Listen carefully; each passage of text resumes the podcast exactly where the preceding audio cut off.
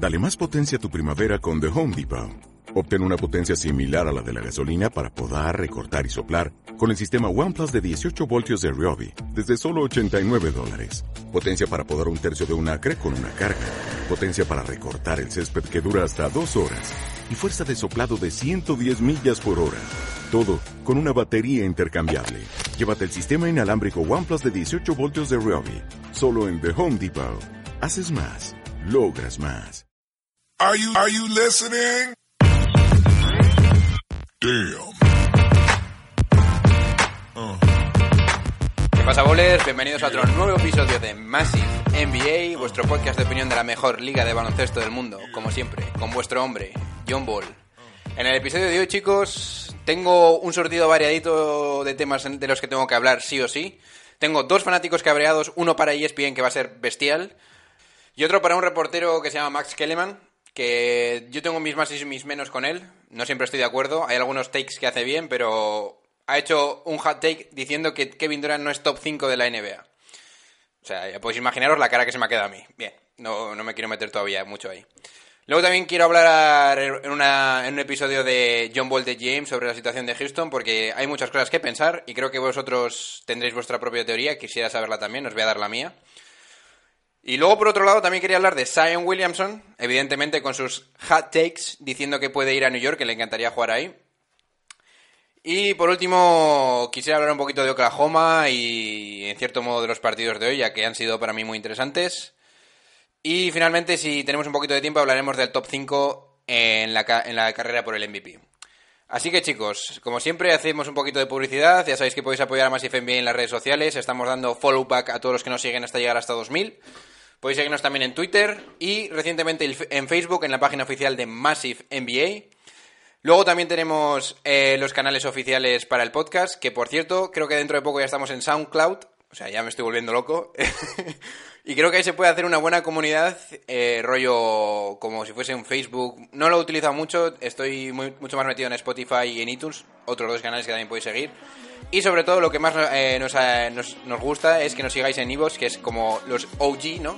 La gente que más nos ha apoyado, nos desde el principio porque ya os conocemos un poquito y nos encanta hablar con vosotros.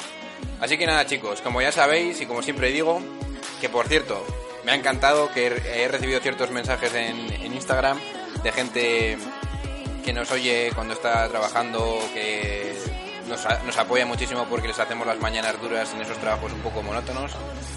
Así que le voy a meter un shout out a Antonio, que es uno de los que además nos ha dado algunas recomendaciones para el podcast, así que shout out to you. Eh, y muchas gracias por seguirnos, por cierto, a todos los que nos están inscribiendo también. Así que ya sabéis, Valers, cuando las noches de NBA se hacen largas y los días pesados, siempre tendrás Massive NBA para pasar un buen rato. Comenzamos con el episodio.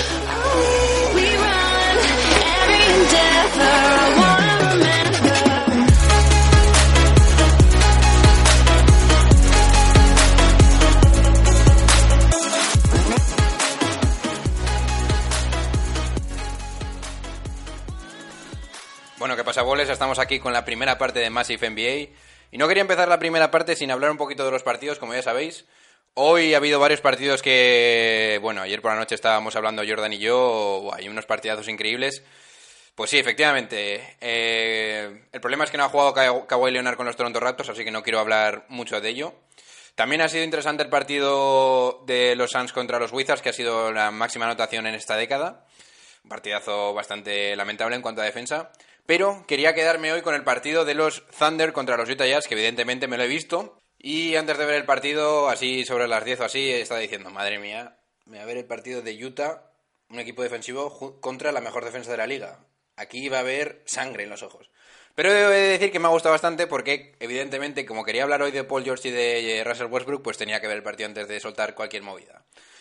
Bien, lo primero que voy a decir es que, madre mía, Joe Ingles, o sea, me parece bien que seas un buen tirador, pero, joder, cuando te pasan el balón, no sé si habéis visto jugar mucho a Joe Ingles esta temporada, le da por tirar sin mecánica. Y digo, joder, cuando la mete queda de puta madre en, las en los highlights, pero te digo yo que cuando juegan el partido no queda tan bien, porque digo, se han jugado el partido en los últimos 3 o 4 minutos, Joe Ingles ha tirado un triple que no. sin bajar el balón y hacer la mecánica. Te está diciendo yo, joder, como lo meta le va a quedar de puñetera madre, pero evidentemente lo ha fallado. Ingles. baja el balón un poquito, o sea, tampoco, yo qué sé. También quería decir, antes de hablar de OKC, que ha entrado Matt Harpring en la, Harpring en la, en la conversación de los comentaristas y la verdad es que ha sido interesante lo que ha dicho. Si alguien tiene interés de ver el partido hoy, os lo recomiendo porque Harpring ha soltado buenos hot takes sobre Utah y su ataque y tal. Y como, como ha gustado un poco cómo ha analizado el ataque ofensivo, como Favors sigue estando un poquito eh, de cuatro abierto, que ha mejorado su tiro, bueno, cosa que yo no estoy muy de acuerdo, pero te lo, lo ha razonado bastante bien y me ha molado bastante. Y ahora vamos a hablar de Utah Jazz.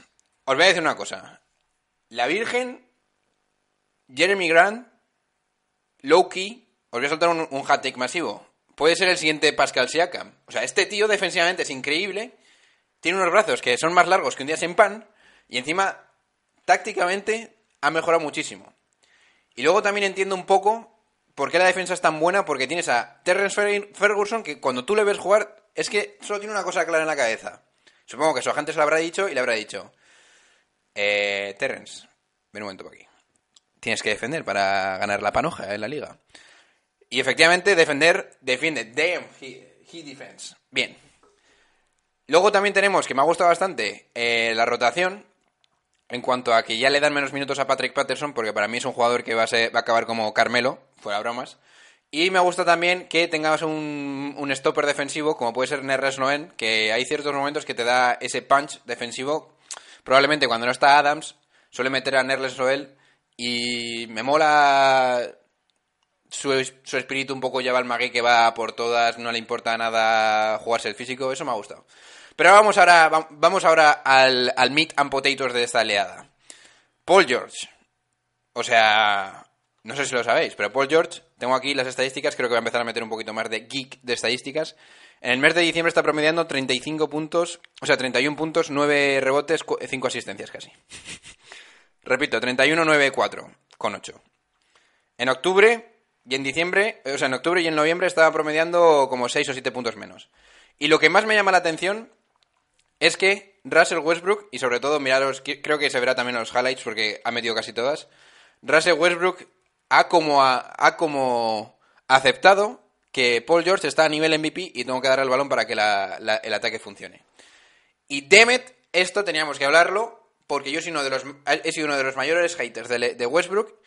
Y coño, ha llegado el momento, no sé si será porque ya tiene 30 años, sí, 30 años, lleva ya como desde el 2008, lleva 10 años en la liga, y le ha entrado en la cabeza que esto es un equipo, un, un juego de equipo.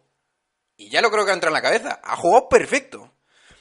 Hoy, vale, no ha sido el mejor partido en cuanto a porcentajes, tampoco es que haya tirado mucho, ha sido un 5 de 12 en tiros, eh, 8 puntos, 12 rebotes, 9 asistencias, que te quedas con cara de... Yo, sinceramente, tras ver el partido, he notado que Westbrook era de verdad un líder. Que estaba contento con el hecho de que otros jugadores tirasen. No sé, me gusta mucho eso. Y tengo que darle props. No tengo otra cosa que hacer. Luego, evidentemente, Steven Adams me parece un ancla defensiva impresionante. Y evidentemente, Paul George, 43 puntos, 13 rebotes y asistencias, 5 robos de balón, un tapón. Y aquí es donde luego vamos a hablar, por cierto, 5 de 10 en triples. Y aquí es luego y, aquí es el tema que quiero hablar para luego hablar del MVP. Va a haber un momento en el que tendremos que hablar de Paul George MVP Conversation. Y luego os voy a decir por qué no hemos estado hablando tanto de esto. Bueno, qué chorro, lo voy a decir ahora. Ok, sí, no es un mercado para nada bueno. Y tú dirás, bueno, no, está, no, hubiera- no- no han empezado tan bien, no sé qué, no le han dado tanto bombo, tampoco hay mucho del que hablar, bueno, Paul George está jugando bien, no sé qué. Y una mierda. ¿Cuánto está promediando Russell Westbrook esta temporada? Va a ser difícil, ¿eh? De aceptar, ¿eh? Prepárate. Y ahora, coño, bring the mic closer. Russell Westbrook está promediando 20, 11, 10. Tercera temporada con triple doble. Más menos más 14. Demet. Aquí alguien está dejando de hablar de OKC. Voy a empezar yo a hablar más de ellos antes de que empiecen a darle el hype. O sea, una cosa es no darle bombo y otra cosa es no. porque no tienes un buen mercado y otra cosa es pasar por alto que son empatados con el primer equipo, Denver, el mejor equipo de la NBA, en el oeste. Pues bueno, un poquito fanático John Ball cabreado ahí, porque había que decirlo. Paul George para mí, carrera del MVP, su mejora ha sido sustancial y a ver a dónde llega esto. Y os recuerdo, falta Robertson, o sea, falta todavía más tela que, que cortar en defensa. No os digo nada más. Bien, eh, vamos a pasar a otro tema interesante. Y más que interesante, para suicidarte. Y voy a dar. Y como es tan outrageous, o sea, es tan locura, le he hecho un, una intro personalizada para la gran cagada que ha sido esta. Así que, fanático cabreado, dentro intro.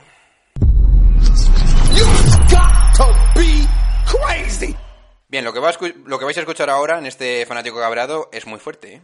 O sea, Big Papa, si escucha esto, coge el móvil y lo tira por la ventana, os lo digo ya. Parece ser que ESPN recientemente ha hecho como una especie de documental hablando de la, carmera- la carrera de Carmelo Anthony, ya dando por hecho que Carmelo Anthony pues ya no, no está para nada, ¿no? Bien.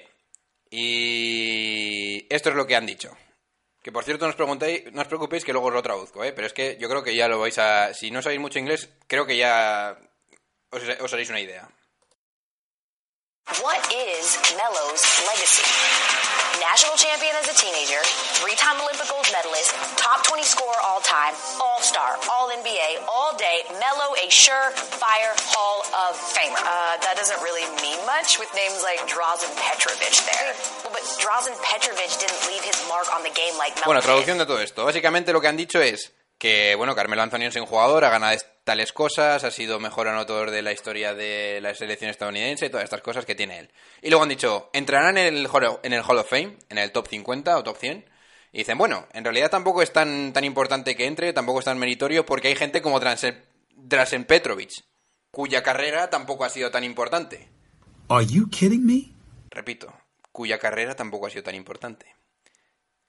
Me estás vacilando. O sea, me estás diciendo que Drasen Petrovic. O sea, es que. O sea, yo no me lo puedo, no me lo puedo explicar. Me estás diciendo que Drasen Petrovic, arguably el mejor jugador europeo de la historia, que murió en su prime, y que vete tú a saber lo que hubiera pasado con esos Nets y con Drasen, y con quizás los anillos de Jordan. Bueno, no, no me voy a volver muy loco, pero me, ¿me estás diciendo en serio que Drasen Petrovic no merece ser Hall of Fame. O sea, yo. Esto, o sea, hay que denunciar a alguien. Yo no puedo seguir con esto. Y es bien, iros a tomar por, por saco. Esto es terrible. O sea, es para. Quien haya hecho este, este documental es para. estás en la calle. Remboyé, como dicen en francés. A tomar por saco. Estás fuera.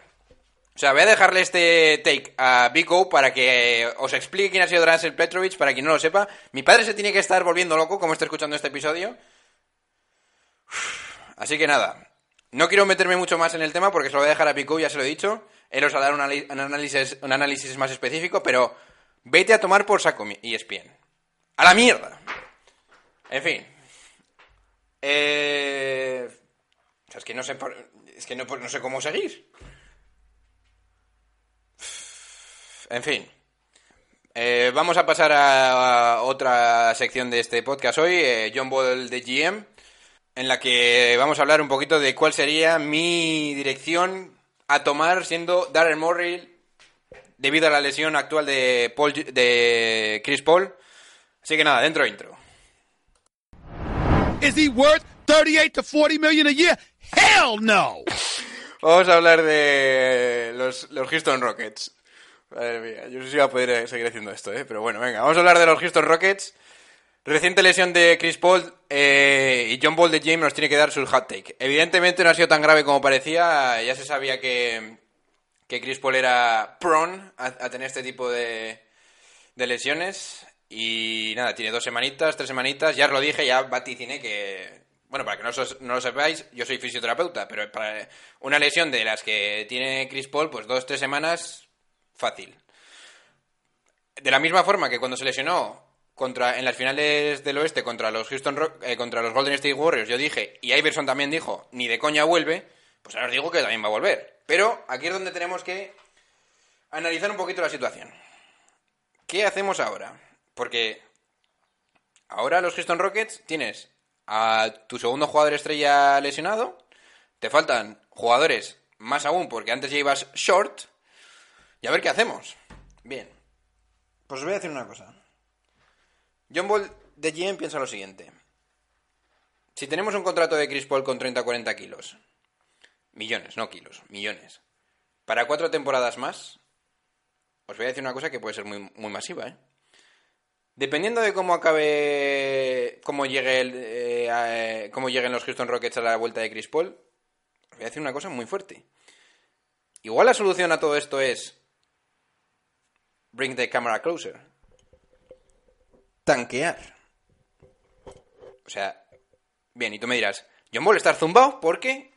Porque evidentemente tienes cuatro años, cuatro tiros con Chris Paul. Y yo te digo, bien, pero es que ahora mismo no hay forma humana de mejorar la plantilla. Van a tener que fichar a J.R. Smith o algún tipo de jugador como estos. Y yo no sé si Darren Morrell, con los contratos que tiene sobre la mesa, con lo mal que está jugando eh, Brandon Knight, Nene está más viejo que, vamos, que, que el sol. Os lo digo en serio. La- el oeste está predispuesto a que si como no seas un top 5 del oeste claramente, igual te quedas fuera de todas formas. Y vamos a ser serios, Houston Rockets, si entra va a entrar de, por los pelos. ¿Tú ves a Houston Rockets ganando ahora mismo, ahora mismo, contra Oklahoma o contra o contra Golden State Warriors o los, o los Lakers? Yo no lo veo, en serio que no lo veo, porque además vas a estar todo el rato pensando, ¿habrá, ¿se habrá lesionado bien Chris Paul? No sé qué. Y tienes que tener en cuenta una cosa, si el equipo, imagínate que en las tres semanas que quedan gana 40% de victorias, que ya no llegas, ¿eh? Que te plantas en febrero, en, enero, febrero tarde, y que no llegas, ¿eh? No llegas. Entonces aquí hay que ser un malabarista y pensar a largo plazo dentro del corto plazo. O sea, esto es una partida de ajedrez masiva que, va a estar jugando Darren Morey. ¿Qué es lo que haría yo? Si ganamos 60-70% eh, de victorias, iría para adelante. Que no. Oye, Harden, haz como que te duele- algo. Vamos a hacer que Chris Paul se esté más tiempo en el eh, descansando. Le recuperas bien y empieza la siguiente temporada. Porque es que ahora mismo el riesgo-beneficio de intentar ganar la NBA, porque en realidad es lo que estás haciendo, es muy pequeño. O es muy grande, es muy grande el riesgo. Entonces, te lo digo, Darrell. O sea, serías mi héroe como se te ocurriese tanquear. O sea, sería la hostia. Sería el movimiento más masivo de la historia. O sea, sería ir a hacer un cambio de ser casi ganar, ganar la NBA a, a ser penúltimo en el oeste con un objetivo de intentar fichar bien en el draft, fichar de la única forma que tienes a una nueva estrella sin tener que volverte loco con contratos. O sea, sería increíble. Es para mí la mejor forma de mejorar la plantilla. Con el draft que viene, tanquea. Échale narices y tanquea. Ese sería mi. Ese sería John Ball de GM, lo que haría. Te lo digo en serio. Y como. Y pensadlo, seguro que os. que os. que os. que os. que make sense en vuestras cabezas. Damn. Bueno chicos, después de este hot take, eh, voy a dejaros un poquito con el temita para disfrutar un poquito de este pedazo de tema de. de NCS. Y nada chicos, nos vemos en la segunda parte de Massive NBA. Let's go.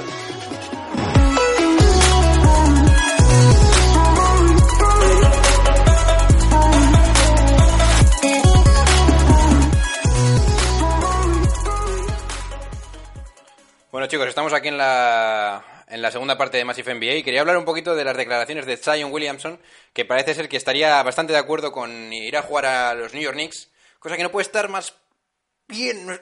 Estoy super pump de que haya dicho eso, porque vamos a, vamos a ser serios. Puede haber jugadores con más talento, pero macho, pero macho.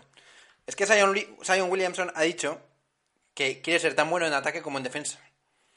Zion Williamson is the real deal. Y ha dicho que no le importaría jugar en Nueva York. O sea, ¿qué más quieres? Nueva York, ¿has oído esto bien? O sea, ¿are you listening to? ¿Has oído? Si no has oído, escucha mi capítulo. ¿Has oído que Zion Williamson quiere ir a Nueva York? Que no le importaría jugar con vosotros. Con nosotros. Tanquea a muerte, vuélvete loco, tienes que ser número uno del draft. Hazlo como quieras. Eh, ¿Es LeBron James? Es LeBron James. Dos- two- 2.0. 2.0, maldita sea.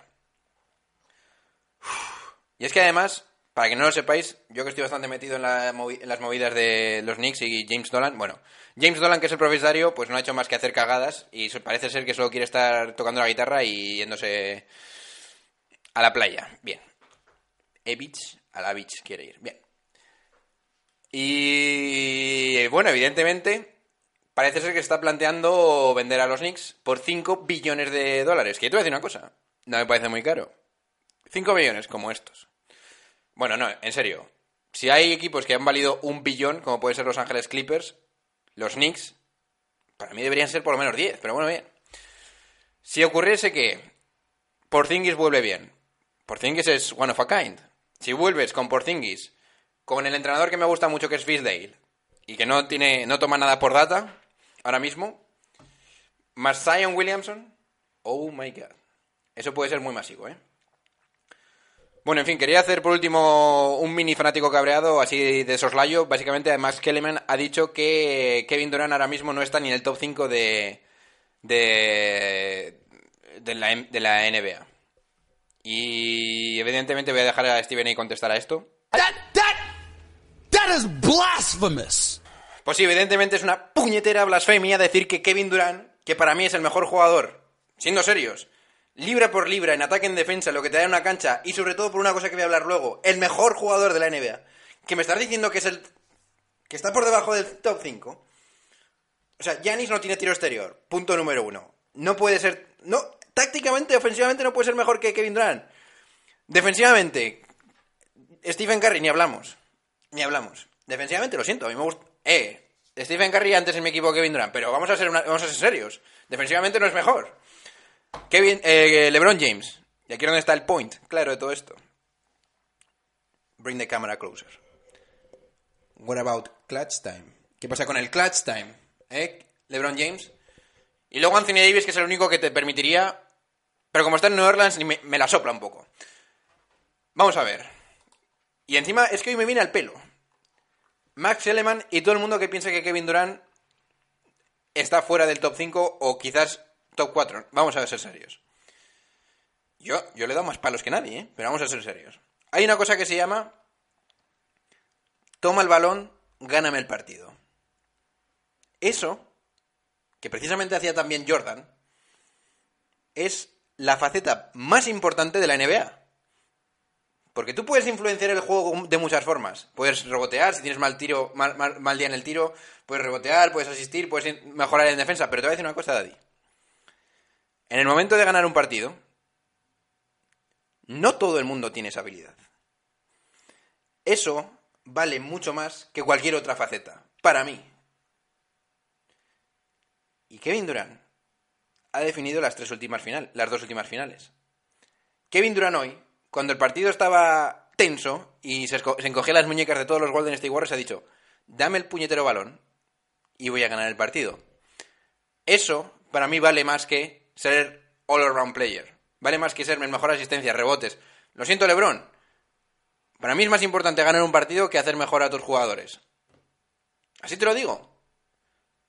Hay mucha gente que puede mejorar a los jugadores o que puede tener esa habilidad, pero ganar partidos, ganar campeonatos, eso es imposible de trabajar. O lo tienes en la sangre o no lo tienes. Y ahí es, por, y ahí es una de las razones por qué me gusta tanto Kyrie Irving.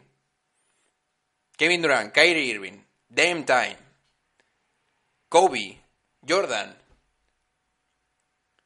Larry Bird. Así que, más que tómate algo de mi parte y vete a casa, básicamente. Bueno, chicos, por último quería hablar... eh, Joder, es que de verdad, ¿eh? Es que lo pienso.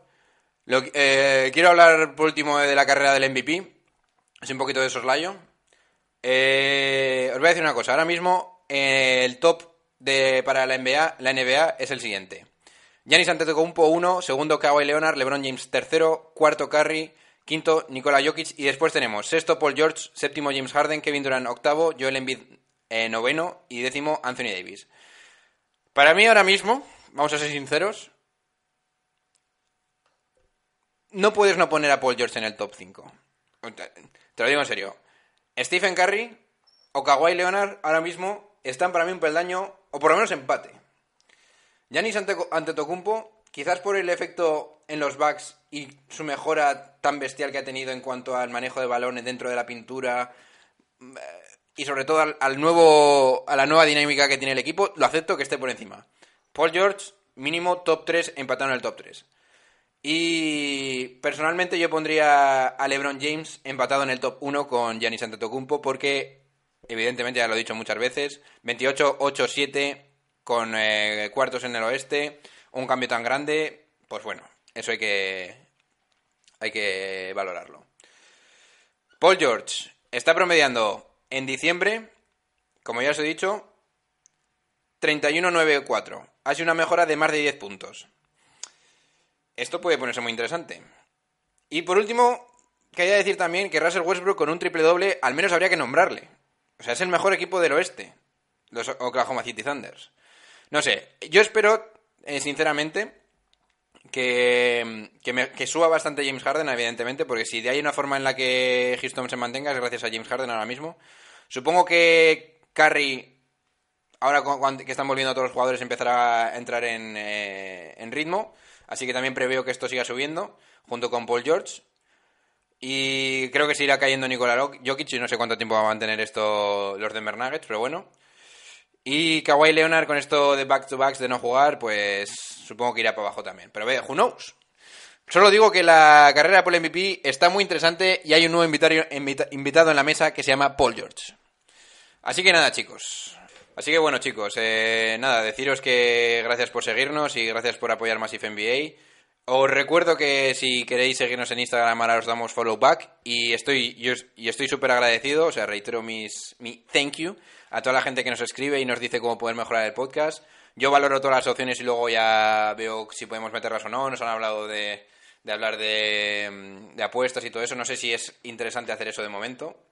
Pero bueno, eh, ya veremos, ya veré cómo lo, cómo lo enfoco. Eh, yo qué sé, eh, deciros que dentro de poco estaremos en SoundCloud y que podéis seguir, como ya sabéis, en iTunes, en, en Spotify y en, en Evox, sobre todo en Evox, a Massive NBA. Eh, en Instagram eh, con el follow back y escribirnos, como ya sabéis. Y ahora recientemente podéis seguir también la página oficial de Massive NBA. Y nada, chicos, creo que eso es todo. Espero que os haya gustado el capítulo, espero que os hayan gustado las transiciones. Yo me he partido el culo, o sea, increíble. increíble. Da- da- dadme vuestra opinión, yo creo que ha molado bastante, ¿no? Y me, me lo he muy bien haciendo este capítulo. Así que nada, chicos, como ya sabéis, dicho esto, se despide de ustedes vuestro hombre, John Bull.